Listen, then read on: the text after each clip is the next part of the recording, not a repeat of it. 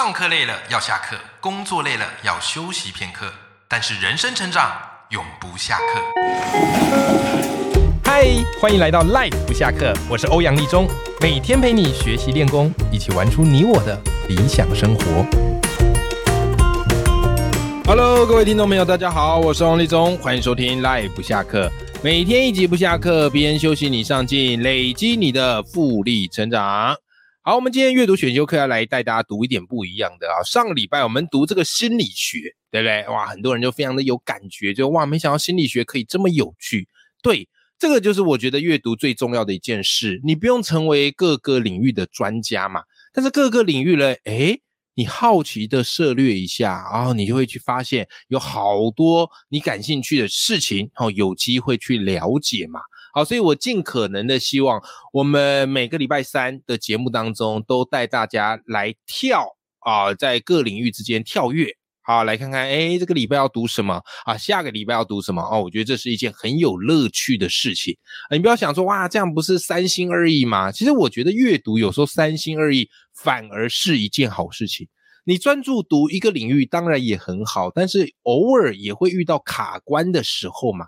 对不对？那与其如此，我们转个身啊，换个方向啊，去其他的领域给它探索一下，哎，不是反而更有新鲜感吗？那这个礼拜我们要来读什么领域呢？这个礼拜我们来读一个历史的领域好了。我不知道各位，你这个学生时代啊，你学台湾历史当时的感觉是什么样？我印象很深刻啊，我在那个学生时代学台湾历史哦，你会发现哦。大部分的这个历史都聚焦在呃外国史啊，就世界史啊，或是中国史，对不对？然后嘞，每次讲台湾史哦，很快就结束了哦，没什么分量啊，然后事件就这样子都带过了，好，都是属于那种单一的事件。哦，讲到郑成功，你知道郑成功这个抗荷嘛，然后再就是什么日治台湾时期嘛，然后写了很多那种台湾人民要对抗日本哦，可歌可泣的这个故事嘛，对不对？啊，然后再就是中华民国政府来台湾时期，然后发生这个戒严嘛，对不对？好，就就是事件带过，好，然后这个篇幅好像也没有给的很多，好，所以我自己那时候学生时代哈，我就觉得，哎，台湾史好像不是太重要。你要知道，这个学生时代啊，一个学科的这个重要性，第一个就取决于会不会考，第二个就取决于课本给他的篇幅程度。对不对？我相信各位，你当过学生，应该非常的有共鸣吧？好，所以我对于台湾历史呢，就仅止于啊，大概知道哪些事件。那相较于世界史啊，或者是中国史，就觉得诶台湾史好像翻没几页就结束了，自然而然嘛，哈，也比较喜欢读这个世界史啊、西洋史啊、中国史啊，因为毕竟那里面的朝代比较长，哦，故事比较多。啊，美人江山英雄啊，君王哇，这个交织成篇，我觉得读得非常过瘾。那台湾史又觉得，哎，好像就是一直都是在这个被殖民啊，啊，或是哪个政府要接收啊，它好像没有一个这么独立的感觉啊，这个独立的历史的感觉。我当时读真的是这样啊，一直直到出的时候也都一直是这样。可是你知道吗？我最近读了一本书啊，哇！让我对于台湾历史完全改观了，完全改观，我不夸张，好，我不夸张，这就是我今天要来跟你分享这本书。这本书的书名非常有趣啊，这本书的书名叫做《开箱台湾史》。哎，这个“开箱”这个词，我觉得用的好好哦，因为现在不是 YouTube 的影片非常盛行嘛，那 YouTube 的影片很多人都是在拍开箱嘛，啊，比方最有名的就是九妹啊，开箱这个豪宅啊，开箱这个手机啊，开箱这个汽车。对不对？哦，所以开箱很自然而然已经变成是一个网络时代的术语。哎，可是我没有想过，哎，台湾的历史竟然也可以来开箱，哎，而且这个开箱的过程写得非常的妙趣横横生呐，啊，然后你在读的时候，你会觉得哇，非常的吸睛，但是随即呢，又会给你一个很大的一个反思啊。好，所以今天我特别想来跟你分享一下哈，就是呃，学生时代。你读过台湾史，可是可能仅止于一些事件、年代或是片段。究竟这段历史它背后的一个意义跟价值，或许对我们而言都已经抛到九霄云外。啊，或者根本没有好好的深入的思考过。那如果是这样的话，各位再给台湾史一次机会吧。好，今天跟大家分享这本书叫《开箱台湾史》，作者呢啊是我的一个朋友啊吴怡荣老师，好怡荣老师，他本身呢是国中的历史老师，可是我非常非常佩佩服他，为什么？他的文字啊啊有一种魅力，就是再复杂再沉重的历史，只要到他的笔，都有办法变成一场脱口秀。OK，都有办法变成脱口秀，而且一定会让你觉得哇塞，非常的有共鸣，这是他文字相当厉害的地方。好，所以他之前写过几呃几本书，也都是跟历史有关的哈，比方欧美近代史原来很有事啊，然后有出了两本。对不对？好，然后我都有帮他这个推荐。好，那我觉得仪龙老师是我非常佩服的老师，他真的把台湾史写到让你大开眼界。那其实啊，就是仪龙老师他出了这本《开箱台湾史》，呃，我上个礼拜有直播哈专访这个仪龙老师，好，有跟他聊聊他的这个新书。不过我觉得蛮奇怪，我不知道各位赖粉们现在有没有这种感觉，就是因为我是在脸书直播的嘛，可是我发现哦。现在那个脸书，它的触及率，直播的触及率，我觉得是变低的。为什么我这样说？因为我以前这个访谈作者的新书用直播，OK，用直播，至少都几百个起跳啊，至少都破百起跳啊。诶，可是那一天我觉得这个内容这么精彩啊，然后其实李勇老师书那么精彩，居然没有破一百起跳。还是其实是因为我的人气衰退了，我不知道哦。我就觉得，哎，那一场直播真的超级精彩，因为我问了很多问题。简单来讲，就是已经把开箱台湾史里面最精华的内容都请仪龙老师来跟大家分享，好，宛如一个就是台湾史的开箱秀嘛。哎呀，结果我觉得好像没有我预期的那么多人听到，我觉得很可惜。所以我跟你讲，我这人就这样，我觉得好的的内容，你演算法你可以挡我，不让。我这个好的内容跟直播被听到没关系，我就继续讲哦，讲到让更多人受惠，讲到让这个作者的书哦被更多人知道，好吧？好，所以今天我就这一集就特别来跟大家分享，因为我在访谈仪龙老师之前，我就已经读完他的书啦。对不对？好，所以他的书的内容其实我也非常的熟了，也觉得非常有趣。所以今天来跟大家分享啊，这本《开箱台湾史》。我先说这本书的写法比较不一样，它不是那种很呆板的，开始跟你一个一个描述啊，一八几零年啊，一七几零年，一九几零年发生什么事啊？不是，因为课本它必须要有这样的一个知识传承的需求，所以它一定要按照既定的年代的格式来写。和一龙老师，我觉得他非常聪明。也非常的厉害，也非常的用心，就是他挑了一些特别的角度去切入啊，去看同一个历史事件背后的思考。历史常常不是非黑即白的，而不是一刀切的，端看你站在什么样的角度，才会看到一个什么样不同的面相，对不对？好，所以这本书会让你重新颠覆你对历史的一个想法。好，开箱台湾史里面有一些哈篇章，我印象很深刻。比方一讲到台湾的历史，我相信他在多数人脑海里出现的第一个人物就是郑成功，对不对？那仪龙老师怎么写郑成功？我觉得他写法很有趣哦。他的标题叫做《欢迎来到国姓爷的多重宇宙》。哎，现在这个多重宇宙的概念是非常夯的。有没有好？杨紫琼之前不是因为多重宇宙得奖吗？好，他拍了一部叫做什么《妈的多重宇宙》，听起来像骂脏话 啊！但是别开生面。然后这个漫威有没有？漫威这一系列是不是也在咩什么多重宇宙啊？失控的多重宇宙，对不对？好，所以多重宇宙概念拿来套在郑成功身上，我跟你讲，第一时间我眼球就被他抓住了，我就很纳闷啊，诶，为什么现在郑成功他这个多元多重宇宙嘞？诶，他的写法就很有趣哦。他说，其实郑成功在以前一开始，我们的课本里写到的，你就大家知道，就是抗核英雄嘛。可你知道其实郑成功这个品牌非常非常的有意思哦。好，那我们都知道郑成功哈，郑成功他的爸爸啊叫郑芝龙，对不对？其实郑成功哦，他的后台是非常硬的，我跟你讲，他后台是非常硬的哈。怎么呢？因为他爸爸郑芝龙啊，那他基本上是海贼嘛，所以在那个南明时期，我跟你讲，郑郑成功他爸爸郑芝龙，他其实有非常强大的海军舰队，啊，也不能说海军啦，哈，就是有他的这个什么，有他的这个船只，然后非常非常的多的。OK，好啦，那所以呢，后来是因为他的爸爸郑芝龙投靠清朝嘛，所以就变成说他的这些海军的事业怎么样嘞？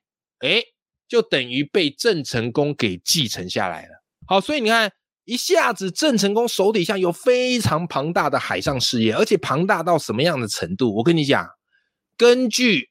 这个什么？当时官员的报告书，我跟你讲，郑成功底下有战舰千艘，大将数百人，兵力二十余万，甚至哦，在日本呐、东南亚啊各地啊，都可以随时来补充兵力呀。OK，那我们再来看看荷兰好不好？荷兰那时候不是什么东印度公司啊，派人哈这个来这个中国的沿海啊，甚至后来呢占领台湾，你知道吗？我跟你讲，荷兰东印度公司拥有船只多少艘？四十艘，你看，你看一千艘对四十艘，这还需要打吗？好，所以你难怪啊，为什么怎么样嘞？要信四信给郑成功，说国信也。因为对于明朝来讲，到底是明朝需要郑成功，还是郑成功需要明朝的加持？这个答案非常显而易见。啊，就是明朝需要郑成功啊，他背后这个庞大的势力。好，那再来讲到郑成功这个人啊，我跟你讲，在这本《开箱台湾史》很有趣，就是每一个人对于同一个人的一个评价其实是不一定的，就是因人而异的。有些人觉得这个人是英雄，有些人觉得这个人是反贼，对不对？好，你看哦，光郑成功啊，在这个当时历史啊，每个人的断定，好比方说清朝顺治皇帝的眼中，郑成功是一个怎么样人？逆贼，对不对？啊，因为他打着反清复明啊这样的一个口号，这样的一个旗帜，好，所以在清代皇帝眼里，他是逆贼郑成功，有没有？好，再来嘞，再来嘞，各位，在史料哈，这个欧洲的史料。对不对？哈，里面哈，他就记载着被郑成功俘虏的荷兰牧师啊。那他怎么样描述郑成功？他描述郑成功啊，他说什么嘞？他说：“哎，我伤心呐，我哀叹我的生命呐，既然必须为了这样的异教徒做这些残酷暴虐的事啊，现在回来告知国姓爷和他的党羽后，这暴君会立刻下令，不管多可怜。”啊，跪地求饶也不会饶恕任何人，他们会不人道的违反上帝造物的仁爱而肆行暴虐，甚至连天真的小儿也不放过啊！哎，你看这个在外国人眼里哦，郑成功是非常怎么样嘞？暴虐而且残酷的，是吧？所以，哎，那当然读到这边你就会好奇，听到这边你好奇，那为什么郑成功在后来的史料里面变成是一种民族英雄的形象？其实我跟你讲啊，这个就非常非常的有意思。这个就是根据当局他所想要的主张，决定要塑造什么样的英雄给你。你想想看啊，各位，在当时一九四九年，中华民国政府哈，当时国共内战失利嘛，啊，所以撤退来台嘛，对不对？就守着这个台湾。那守着这个台湾，对抗对岸的这个中共的政权，我们需要有一个故事行销。我们需要有一个呃英雄人物来给我们打打气，来给我们激励激励，对不对？所以你看当时的这个局面是不是跟什么故事很眼熟？没错，就是跟郑成功那时候来到台湾对抗清朝，是不是就很熟？对吧？好，所以你看哦，对比国共内战，哈中那个后后来那个国民政府来台。跟郑成功退居来台，好对抗清朝。你看这个抽换概念是不是一拍即合？所以后来郑成功故事就被拿来用了嘛。好，郑成功坚持一个大明帝国，就像是我们坚持一个中华民国。而郑成功嘞反清复明啊，就像是我们怎么样嘞？啊，反共复国，哇塞，完美的呼应呐！所以后来你会看到，就是旧版大部分的这个教科书啊，或是历史课本，都一定会不断的高举郑成功的旗帜啊，或是这个说他是抗核英雄啊，他是民族英雄啊，这个就是什么嘞？这个就是因应政府当局希望给人什么样的一个英雄形象来传递。这个价值观哈所塑造出来的，所以你看郑成功哦，他在这个台湾的历史当中，其实多重宇宙啊，既是英雄，但是也有人说郑成功当时屠杀了很多的这个原住民，对不对？好，所以他的身份其实是有多元的。有人觉得他是好人，有些人觉得坏人，有人觉得他英雄，有人会觉得他不过就是一个杀人如麻的人，各式各样的郑成功。好，所以历史我想告诉大家是，通过这本书你会发现，人物不是单一形象，这个人所做决策，面对那么多的人，他可能会产生不同的面貌。好，这是这本书给我的第一个启发。好，再来第二个启发，我觉得也挺有趣的，就是我们过去历史，我还记得我那个年代学到的这个历史，都一定会讲到那个日治台湾时期嘛。那大部分日治台湾时期都会讲这个台湾人对抗日本的这个故事。对不对？然后很多的很可歌可泣，对不对？然后很可怜，然后读到都会让你觉得悲愤欲绝。诶，可是我觉得哈，在《开箱台湾史》这本书里面，仪龙老师他从不一样的角度来理解那个日治时期。日治时期固然这些武装冲突，这些呃这个台湾人抗日啊，固然是抛头颅洒热血，然后日本人也是真的很残忍之外，诶，但是难道？日治时期对台湾没有任何的建树吗？我觉得易龙老师他用一个很特别的角度切入。他说：“如果当时你有选择，你会选择留在台湾投靠这个，就是在这个殖民的日本政府，还是你会选择回到清朝所统治的对岸呢？你想要当哪一国人呢？” OK，好，最后很有趣哦。其实这个地方有一个小细节，是我过去不知道，我看了这本书才知道。就是我们一般以为是日治台湾时期，就是一打完啊，宣布马关条约啊，割日，然后日本马上就过来了哦，所以人们啊，这个仓皇失措，好，赶快聚集起来对抗日本。其实不是，其实当时日本有给台湾的人民两年的宽限期。有两年的缓冲时间，就是可以让台湾人自己决定，你到底要留在台湾啊，接受日本殖民，还是你要回到清朝？其实有两年哦，两年算是蛮宽裕哦。但最后有趣的事情发生了，最后你猜猜看到底有多少选择离开台湾？我跟你讲，最后选择是大概是六千四百五十六人离开台湾。按照这个比例算起来，当时的人口哈，大概只占百分之零点二三。非常非常少，对不对？那当然非常非常少，可能有部分的人呢，哎，是觉得也没差，或者有部分的人呢，哦，是你要回到这个对岸，好，也是不容易，因为你的家当啊、资产全部都在台湾，对不对？但总而言之，比我们想象的少。然后再来哈，日治时期一开始的确会有一些武装冲突，可是后来他们也不断的去思考，就是我日台湾作为我们第一个殖民地。